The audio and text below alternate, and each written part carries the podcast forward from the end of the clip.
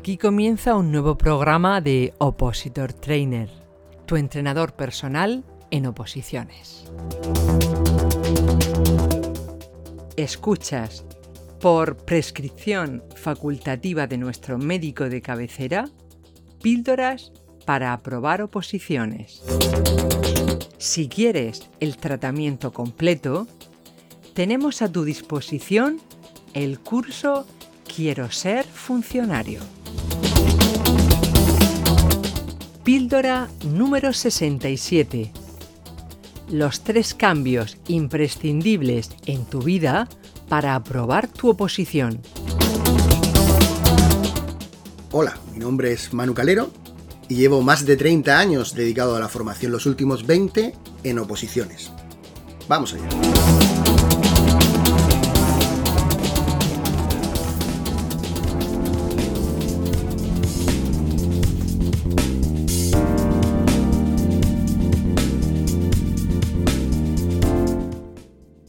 Los primeros episodios de nuestras píldoras para aprobar oposiciones, comparaba la vida, el trabajo de un opositor, con un deportista profesional, uno de esos que está compitiendo. Hablo de la píldora 4, una de las más escuchadas de nuestro podcast. El título refleja la importancia que le doy a la motivación. Se titulaba La herramienta definitiva para aprobar oposiciones. El problema es que muchos opositores, no sé si es tu caso, se encuentran motivados y aún así les cuesta conseguir buenos resultados en los test y los ejercicios que van haciendo a lo largo de su preparación. ¿Sabes distinguir entre motivación y fuerza de voluntad? Ahí está la clave.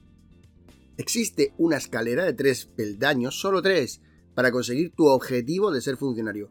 Hoy te la voy a contar. Créeme si te digo que esta píldora te interesa.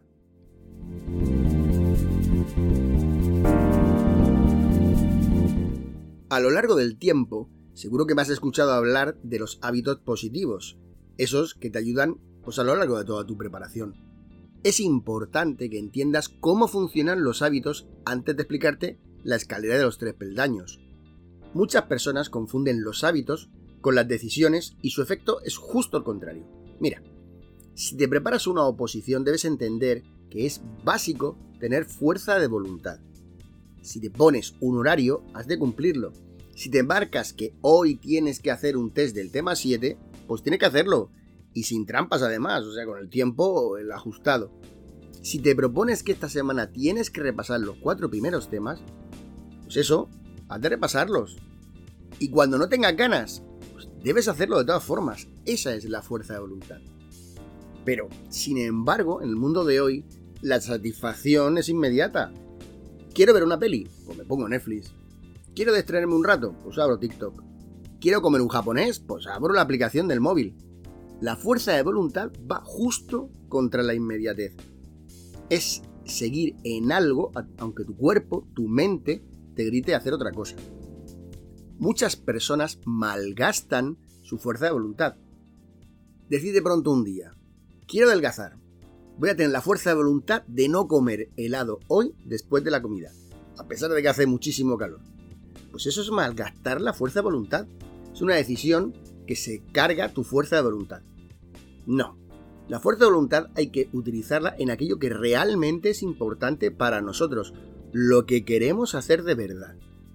¿Quieres adelgazar? Bueno, pues una planificación seria que incluya pues el ejercicio, lo que comes, incluso con ayuda de un nutricionista, y pasados unos meses pues empezarás a ver los resultados. Ten claro que utilizar la fuerza de voluntad es necesario para llegar a ser funcionario.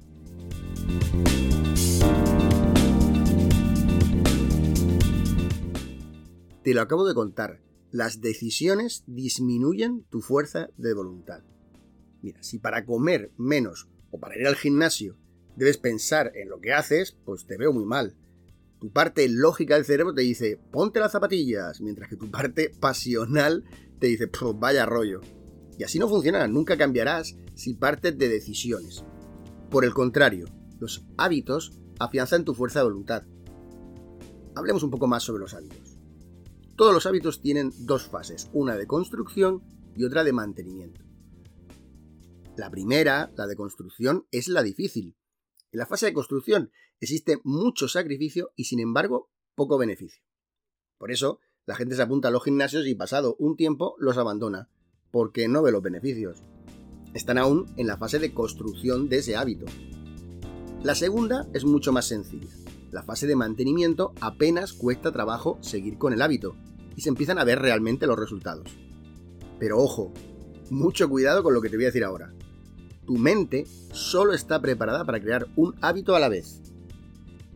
No se te ocurra crear varios hábitos nuevos a la vez. Si quieres levantarte temprano a estudiar y eres poco madrugador, y quieres estar unas cuantas horas estudiando, pero hace tiempo que no te sientas realmente a estudiar, y además tienes que perder la timidez en clase y preguntar todas las dudas que tienes sobre los temas, pues, pues todo junto, ojo, no, así no lo vas a conseguir. Coloca un hábito en la fase de mantenimiento antes de empezar con otro. No quieras cambiar tu vida de hoy para mañana, así no funciona.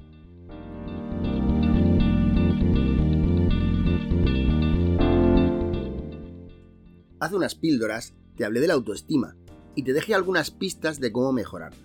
Los hábitos incluyen mucho de ella y de forma además muy positiva. ¿Qué hacen los hábitos sobre la confianza?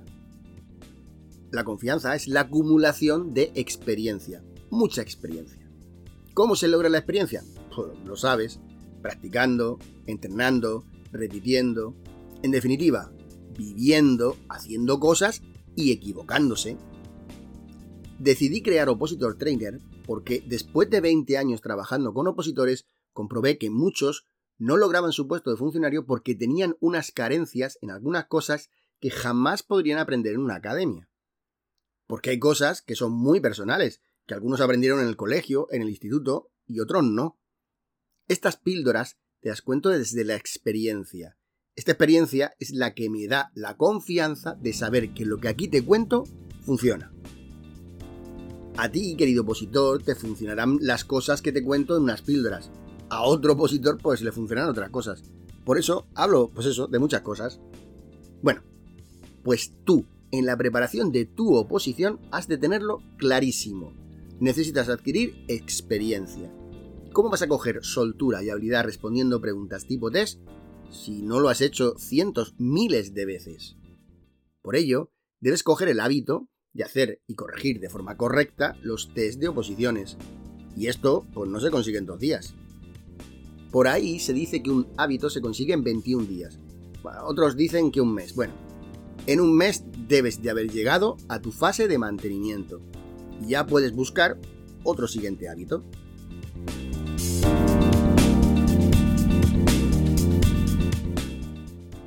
Una vez que tenemos claro que debes crear una confianza en lo que estás haciendo y unos hábitos positivos, ya podemos entrar a ver los tres cambios de tu vida necesarios para aprobar tu oposición. Atenta, atento.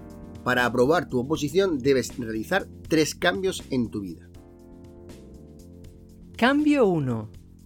Cambio de creencias.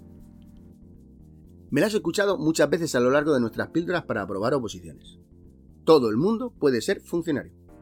Por eso, lo primero, debes creerlo firmemente, pero sin ninguna duda. Tú puedes. Tan solo deberás dar los pasos adecuados en la dirección correcta.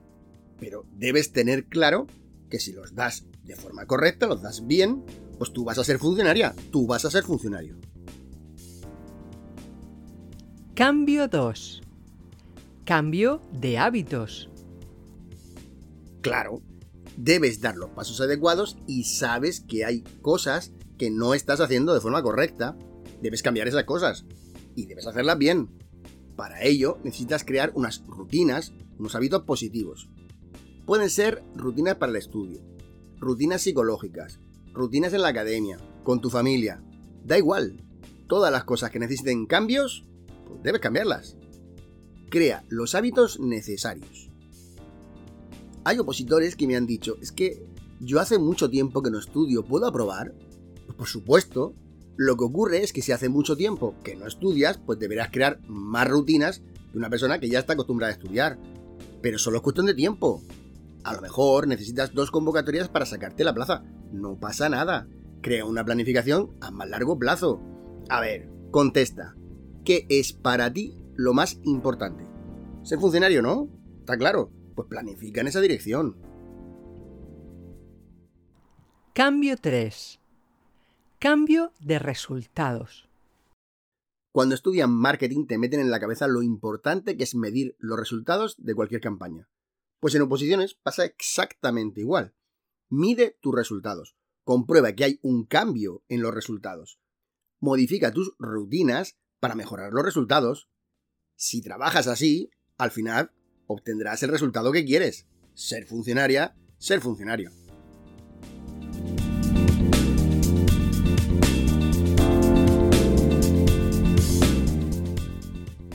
Mil gracias, querido opositor.